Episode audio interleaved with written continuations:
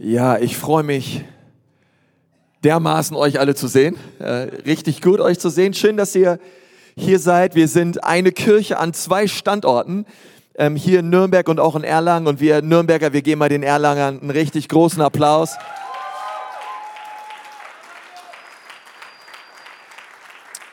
So gut, dass wir gemeinsam Gottesdienst feiern und, und Jesus erheben, oder? In diesen zwei Städten, Nürnberg und Erlangen. Und ich glaube, dass diese Städte, ich glaube echt, Gott hat Großes vor. Und Gott liebt die Menschen. Und ähm, ich freue mich deswegen total, dass du auch hier bist heute zum Gottesdienst. Und wir wollen in dieser Serie alles neu heute direkt weitermachen. Ich habe gehört, äh, Tobi äh, hat letzte Woche richtig stark gepredigt und über, über dieses Thema den Baum des Lebens. Und ich möchte gerne dort weitermachen und mit uns darüber reden, was bedeutet es in der Neuheit des Lebens, mit Jesus zu laufen. Also Jesus hat alles neu gemacht in unserem Leben. Und was bedeutet es nun für uns, die wir Jesus nachfolgen? Wie möchte er, dass wir Christ sein leben? Und ich habe mal dieser Predigt so diesen Titel gegeben, die zwei verlorenen Söhne. Die zwei verlorenen Söhne. Und möchte mit euch gerne einsteigen im Galaterbrief. Wenn du deine Predigtmitschrift dabei hast, dann hol die mal raus und äh, schreib mit, es lohnt sich. Und dort lesen wir mal so die ersten drei Verse.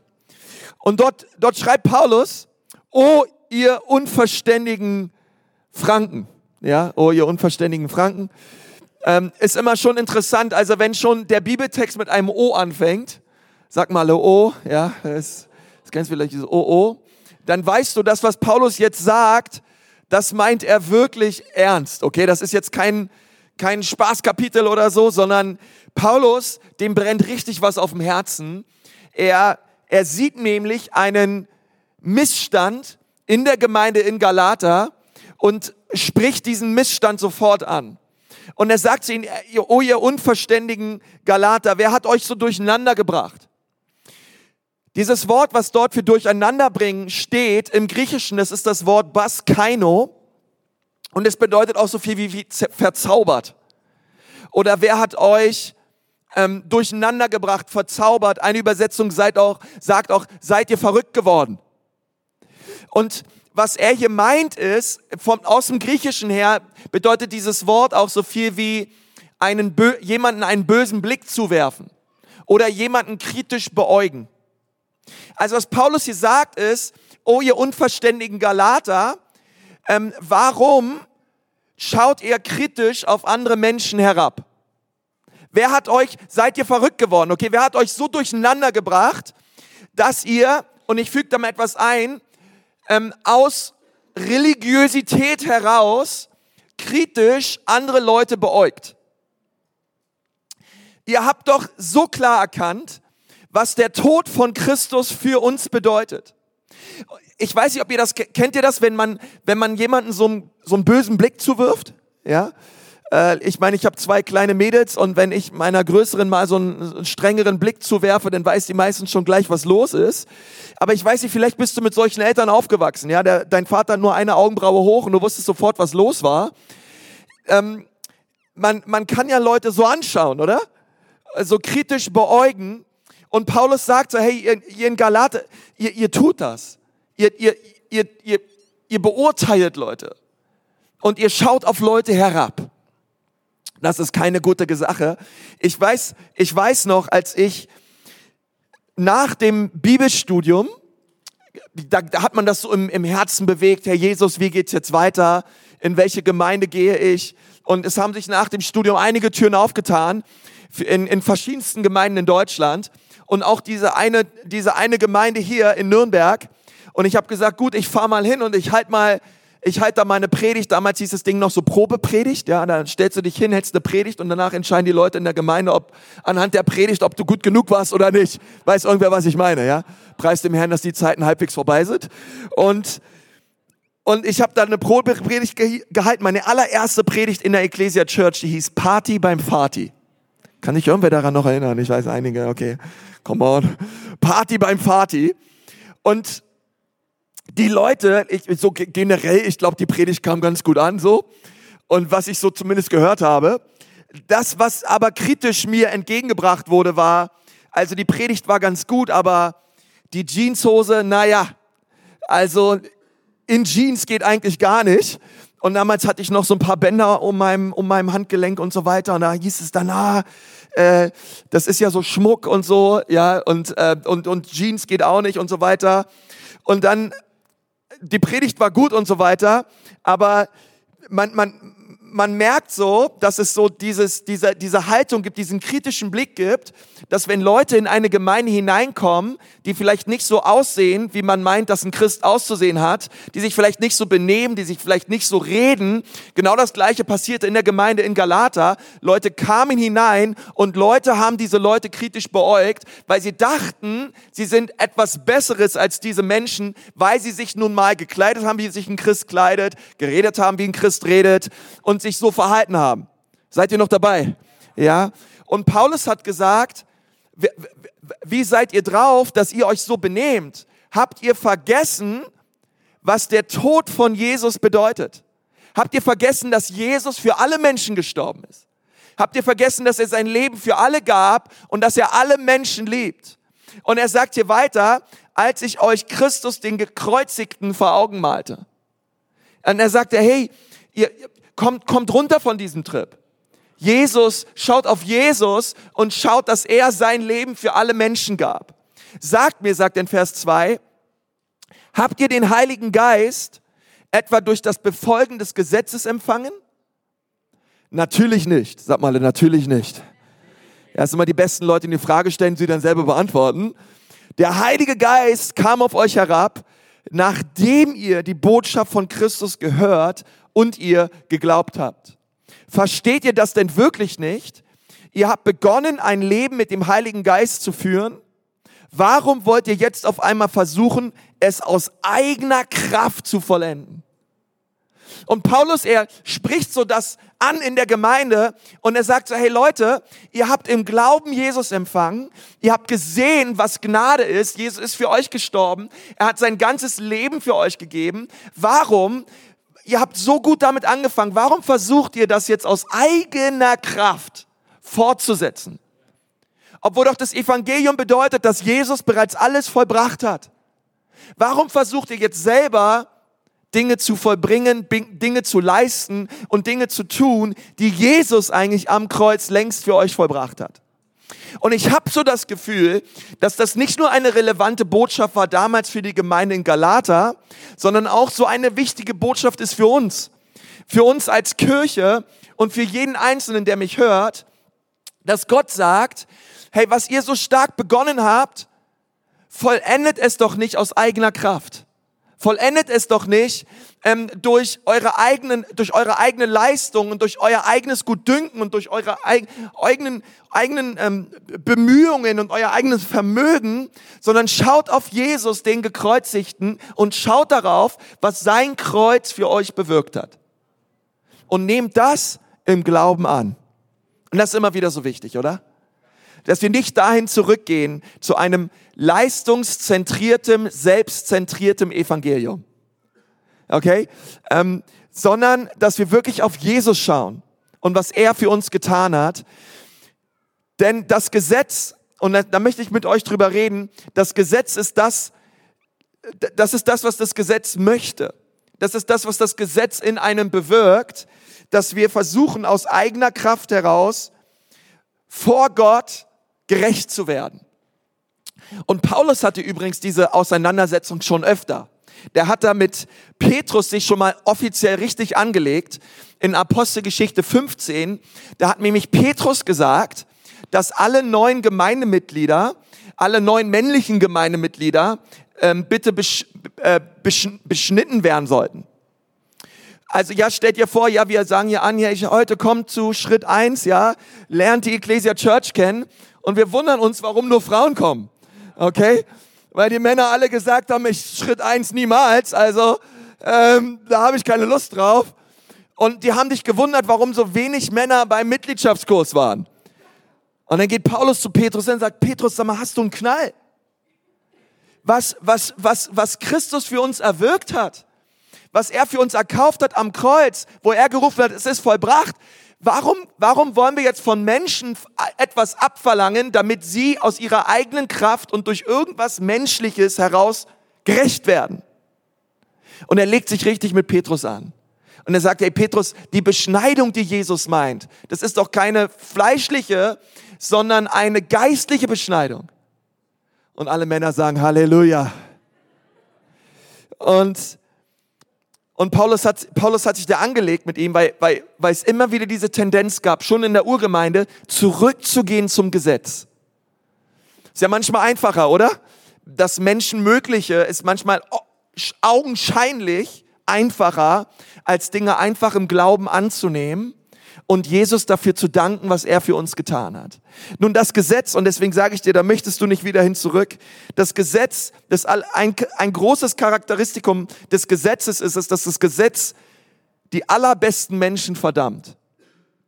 Die allerbesten Menschen.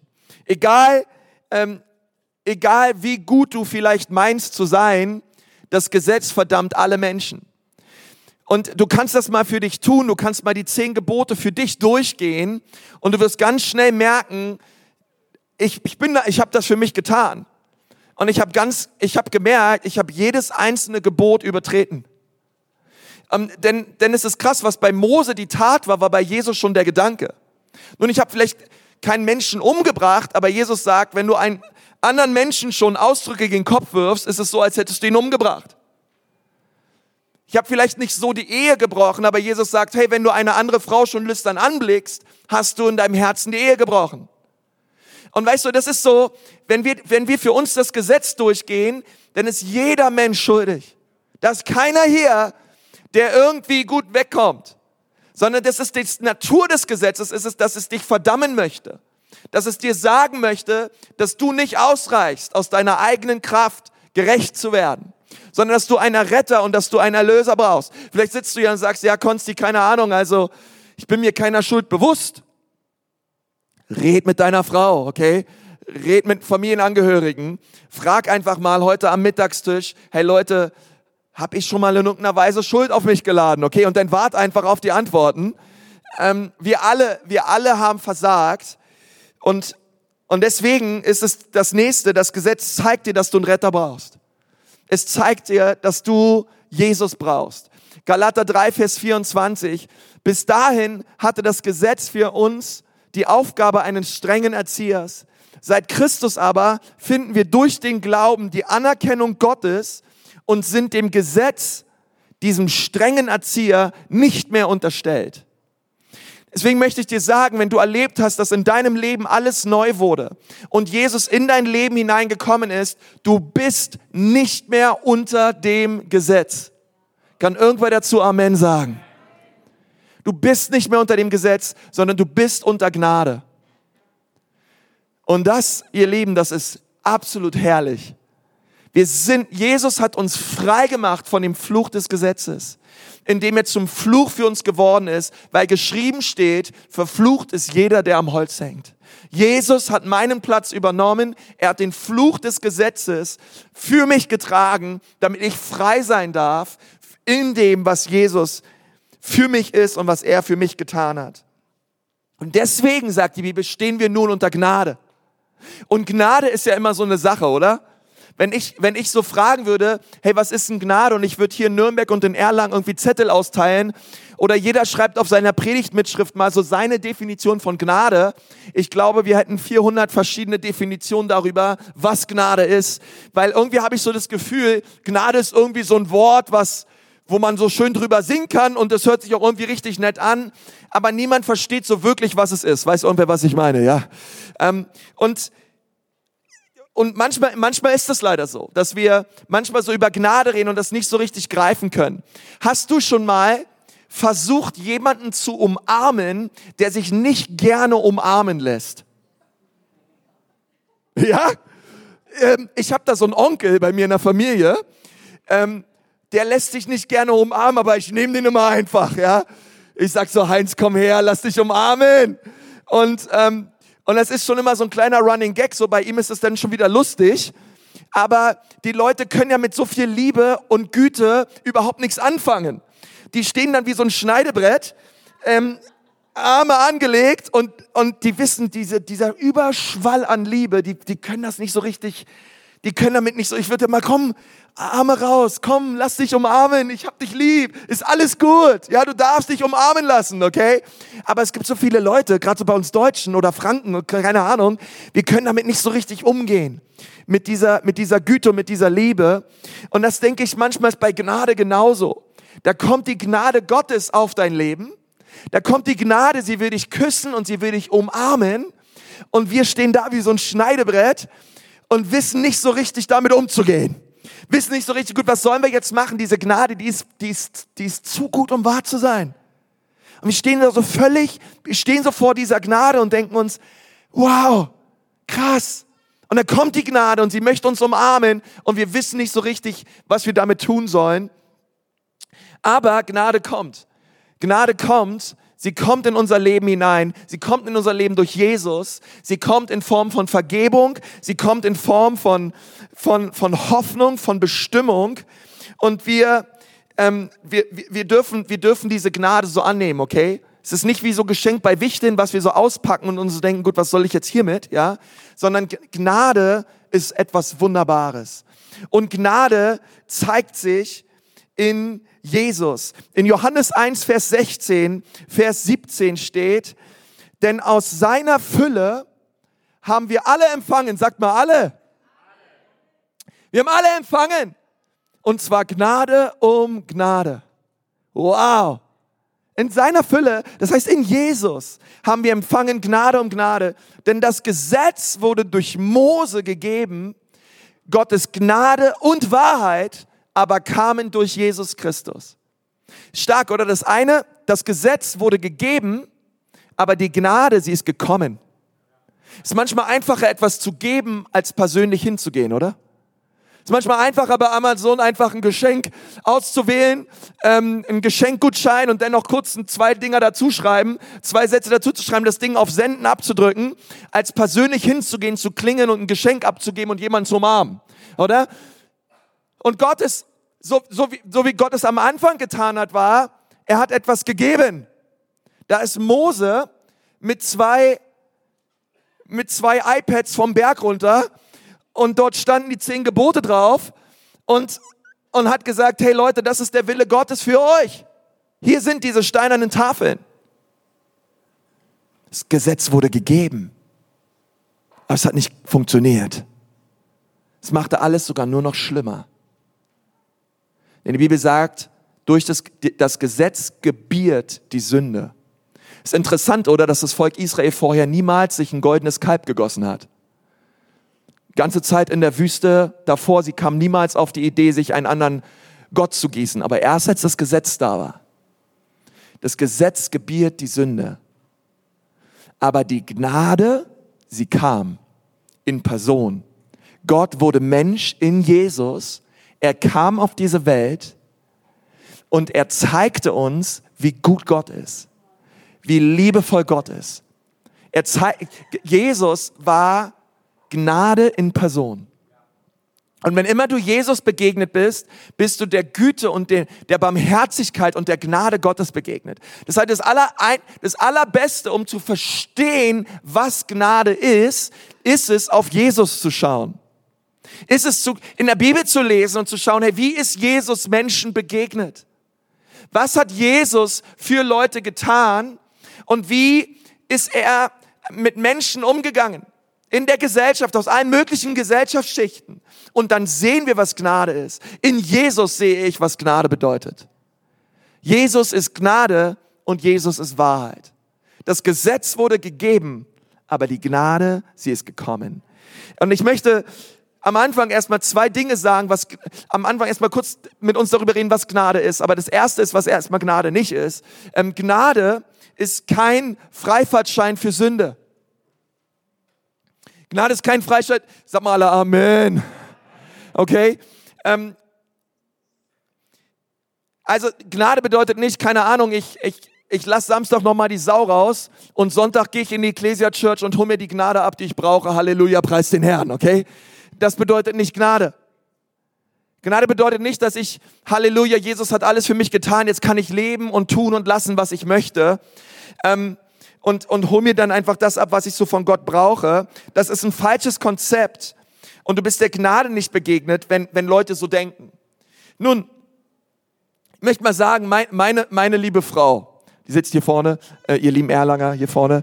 Und ähm, meine liebe Frau ist ja in, in, neben Jesus und seiner Gnade das Beste, was mir widerfahren ist. Und äh, die ist absolut Premium. Ja, also ich weiß selber, ich spiele Regionalliga, aber ich habe absolute internationale Spitzenklasse geheiratet.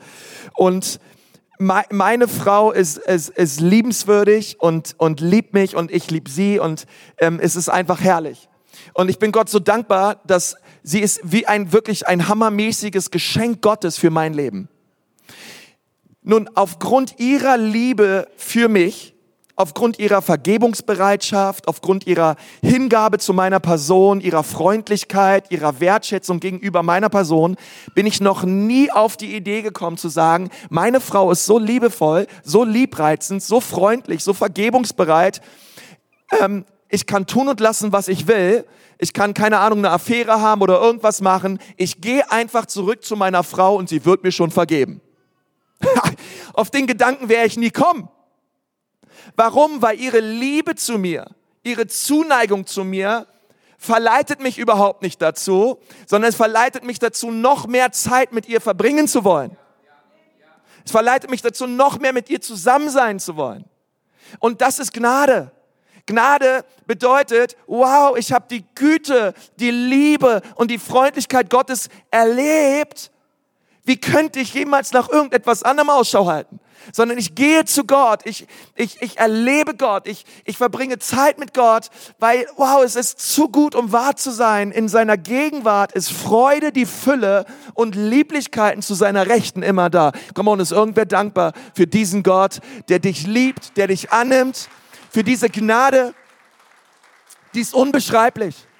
Und deswegen sage ich dir, die Gnade Gottes verleitet dich dazu, noch mehr Zeit mit Gott verbringen zu wollen. Es führt dich nicht in Sünde, sondern es führt dich in Heiligung. Es ist das Wesen der Gnade, ist Heiligung.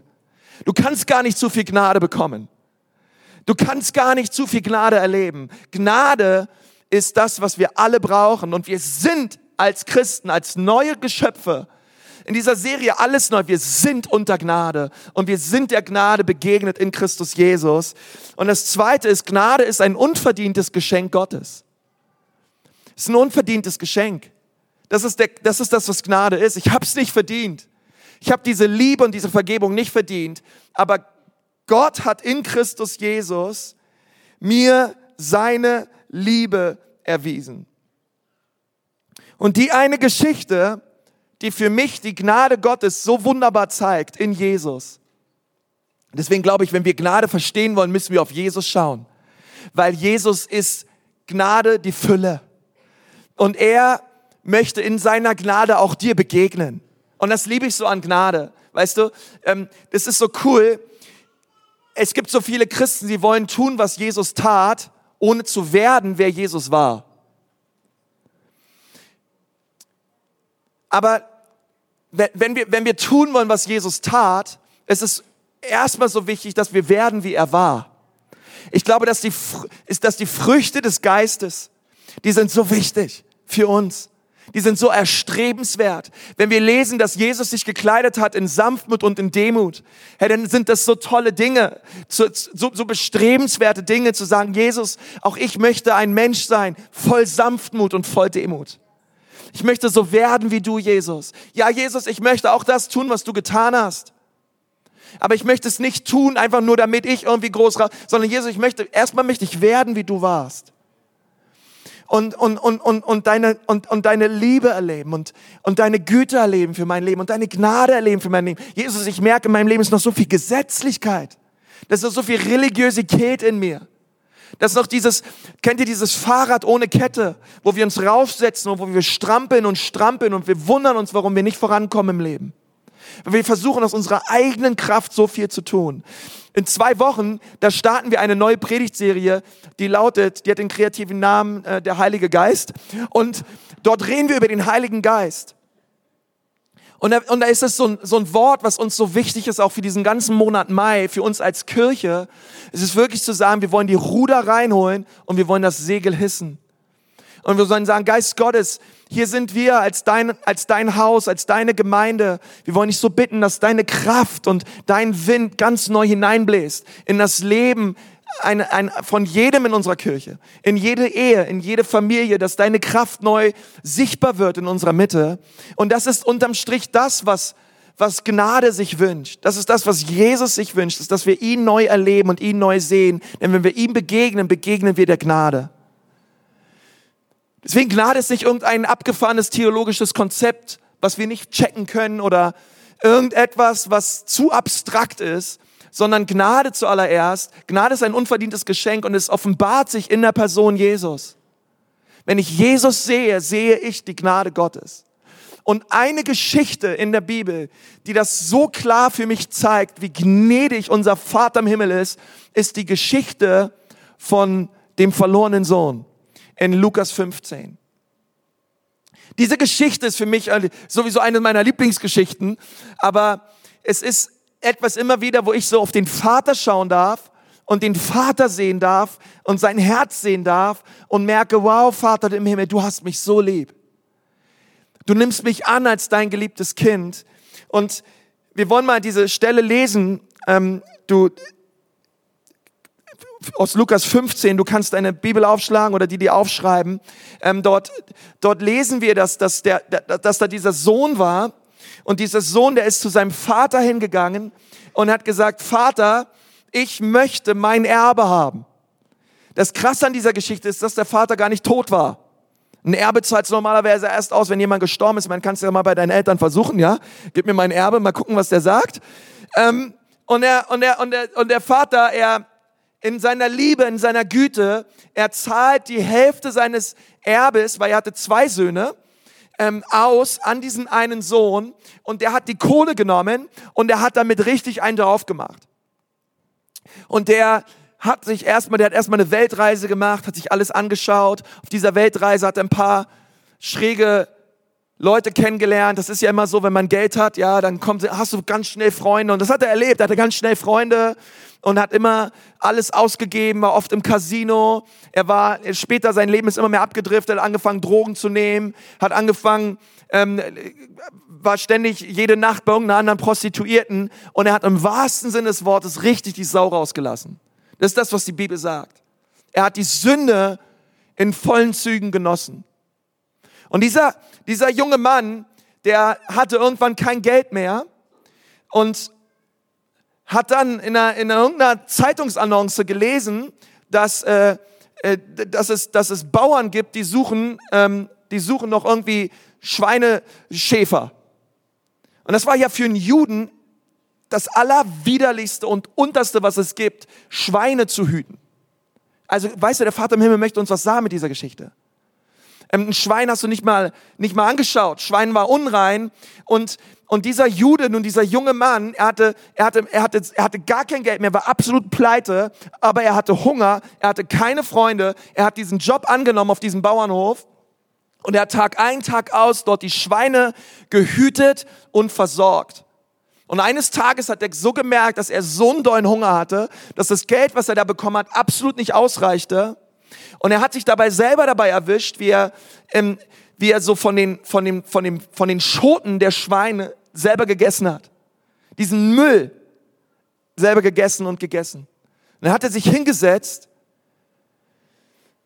hat gesagt, Vater, das, boah, weißt du, wenn du, wenn, wenn du irgendwann aufwachst, diesen, diesen Moment, ist übrigens das, wo Sünde dich hinführt. Sünde führt immer in den Schweinestall. Immer. Sünde führt dich immer an einen Ort, wo du Hunger hast, wo du leer bleiben wirst und wo alles in deinem Leben kaputt geht. Das ist die Natur der Sünde. Dieser junge Mann, er, er, er, er ist, dieser verlorene Sohn, er ist in dem Schweinestall seiner eigenen Sünde und er setzt sich dann hin und er überlegt sich und erinnert sich daran, wie gut es ihm bei seinem Papa ging gesagt, Mann, ich, es ging mir so gut bei meinem Vater im Himmel. Und äh, bei seinem Vater im Himmel, erstmal war es eine Geschichte bei seinem Vater zu Hause. Und er hat gesagt, selbst den Dienern in dem Hause meines Vaters geht es besser als mir. und hat gesagt, Vater, ich, ich, ich will zurück zu dir. Und er hat sich was überlegt, wie, wie, wie kann ich das machen? Er holt sich einen Zettel raus und fängt an zu schreiben. Schreibt auf diesen Zettel, Vater, ich habe so schöne Erinnerungen, wenn ich an dich denke.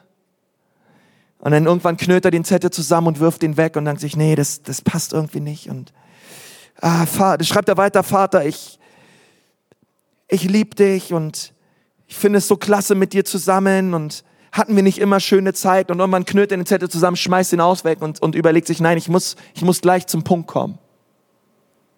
Und er schreibt, und er schreibt, Vater, Vers 18, Lukas 15, Vers 18. Vater, ich habe gesündigt gegen den Himmel und vor dir. Ich bin nicht mehr würdig, dein Sohn zu heißen. Mach mich zu einem deiner Diener. Er schreibt das auf diesen Zettel, steckt sich diesen Zettel in seine Zettel in sein Gewand. Sein Gewand, er stank, er war kaputt und er läuft nach Hause. Und die Bibel sagt, schon vom Weitem sah sein Vater ihn. Aber ist irgendwer dankbar für einen Gott, der uns schon vom Weitem sieht. Dieser, hey, das ist die, ein, die einzige Stelle, die einzige Stelle in der Bibel, wo wir darüber lesen, dass Gott rennt. Der Vater im Himmel, er rannte auf seinen Sohn zu. Und die Bibel sagte, er fiel ihm ums Genick. Er küsste ihn. Stell dir vor, der, der, der Typ, der, der, der roch nach Schwein, der stank, der war völlig kaputt und fertig. Und der Vater fiel ihm ums Genick. Wahrscheinlich fielen die beiden auf den Boden und er küsst ihn ab und er umarmt ihn und er umarmt ihn. Der kam überhaupt nicht dazu, sein Zettel vorzulesen. Und, die, und, und, und, er, und er küsst ihn, umarmt ihn, er schenkt ihm ein neues Gewand, er schenkt ihm neue Sandalen, er schenkt ihm einen neuen Ring. Und er schmeißt die aller, allergrößte Party, weil sein Sohn, der verloren war, ist endlich wieder zu Hause. Was tust du, wenn die Gnade auf dich zugerannt kommt? Die Gnade möchte dich küssen. Die Gnade möchte sich um, um, um dein Genick, die Gnade möchte sich um dein Genick fallen. Und dieser, und dieser Sohn, dieser Sohn, er hat so die Gnade des Vaters erlebt. Seine Arme geöffnet und die Liebe Gottes erlebt für sein Leben. Und ich sage dir auch heute Morgen, die Gnade Gottes, sie kommt auf dich zugerannt. Der Vater im Himmel, er liebt dich. Und er hat dich nicht vergessen. Du bist vielleicht in einem Schweinestall, aber das hindert ihn nicht daran, dich zu umarmen und dich zu küssen. Die Gnade Gottes, sie ist so viel powervoller und so viel stärker als jede Sünde auf dieser Welt. Und dann sagt die Bibel, gab es noch einen zweiten Sohn. Der war gar nicht so glücklich darüber, dass sein jüngerer Bruder nach Hause gekommen ist. Und er ist zu seinem Papa hin und hat gesagt, Papa, die ganze Zeit bin ich hier in deinem Haus und nie hast du irgendetwas für mich getan. Nie hast du irgendwie ein, irgendwie ein, ein Kalb für mich geschlachtet, eine Party für mich gemacht. Ähm, aber jetzt kommt dein Sohn, der alles verprasst hat, in Sünde gelebt hat, nach Hause und du nimmst ihn so auf. Und dazu sagt Paulus, ihr lieben Galater, warum seid ihr so verrückt geworden? Dass ihr wieder zurückgeht zum Gesetz. Warum werft ihr einen religiös kritischen Blick auf die jüngeren Brüder und könnt euch nicht mit ihnen freuen. Denn mein Junge war verloren, aber jetzt ist er wieder zu Hause. Denn dasselbe, was der Vater für den Jüngeren getan hat, hat er auch für den Älteren getan. Der hat übrigens auch sein Erbe ausgezahlt bekommen. Der war auch genauso geliebt vom Vater aber er war nur draußen auf dem Feld am Arbeiten. Er war ständig nur am Leisten, ständig nur am Machen, ständig nur am Tun. Aber er ist nicht hineingegangen in das Haus des Vaters, um Zeit mit ihm zu verbringen, um sich lieben zu lassen von seinem Vater. Deswegen rede ich immer gerne von den zwei verlorenen Söhnen.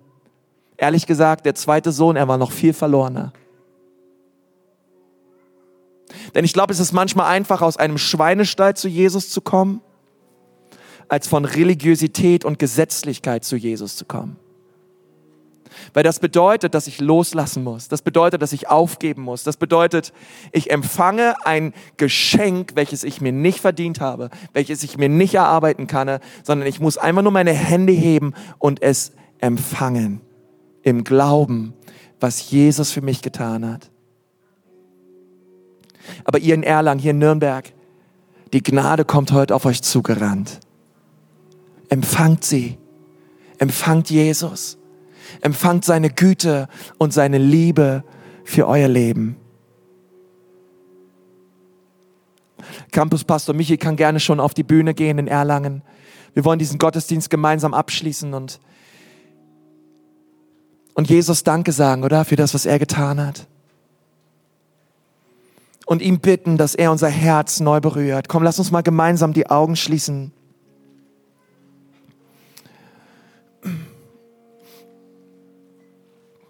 so gerne mit uns beten. Herr Jesus, wir danken dir von ganzem Herzen für deine Gnade. Herr Jesus, wir danken dir von ganzem Herzen für all das, was wir in dir haben. Danke, dass du uns neu gemacht hast. Danke, dass du uns ein neues Leben geschenkt hast und dass, dass wir nun eine neue Art des Lebens empfangen haben in dir, Jesus. Oh Herr, wir wollen nicht zurück zur Religion, wir wollen nicht zurück zur Gesetzlichkeit, Herr, sondern wir haben in dir empfangen Gnade um Gnade um Gnade um Gnade um Gnade. Danke, dass es niemals zu viel Gnade gibt. Danke, dass du jeden Menschen liebst hier in diesem Saal, jeden Menschen, der meine Stimme hört, Herr. Und ich möchte dich so bitten, Herr, dass wir eine Kirche sind, die voller Gnade und voller Wahrheit ist. Und wenn du hier bist heute Morgen und du sagst, ja, ich brauche Jesus, möchte ich dir sagen, ja, das glaube ich auch, du brauchst Jesus. Vielleicht befindest du dich momentan auch in einem Schweinestall von Sünde oder in deinem Leben. Oder vielleicht ist es auch nicht so schlimm, aber du lebst ohne Jesus und du merkst gerade, dass du ihn brauchst. Dann glaube ich, dass der Vater im Himmel sich so darüber freut und auf dich zugerannt kommt und er dich retten möchte, er dir vergeben möchte und er dir ein neues Leben schenken möchte. Und wenn du dieses neue Leben im Glauben gern empfangen möchtest, du brauchst dafür nicht aufstehen und hier nach vorne kommen. Denn die Bibel sagt, wir mit unserem Herzen glauben, mit unserem Mund bekennen, dass Jesus Herr ist, dann sollen wir errettet werden. Und wenn du das gerne möchtest, du möchtest gerne Jesus zum ersten Mal in deinem Leben als deinen Herrn bekennen, oder du merkst, dass es Zeit wird, diese Entscheidung womöglich zu erneuern in deinem Leben, dann, dann kannst, möchte ich dir sagen, kannst du diese Entscheidung jetzt treffen. Und ich möchte gerne mit dir zusammen beten.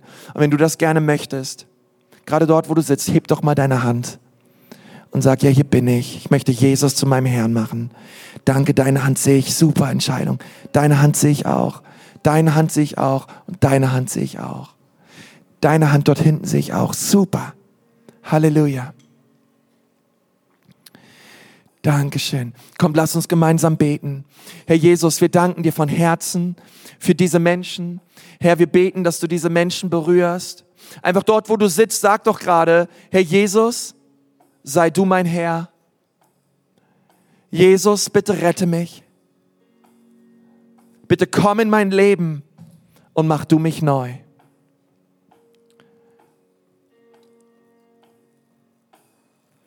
Amen.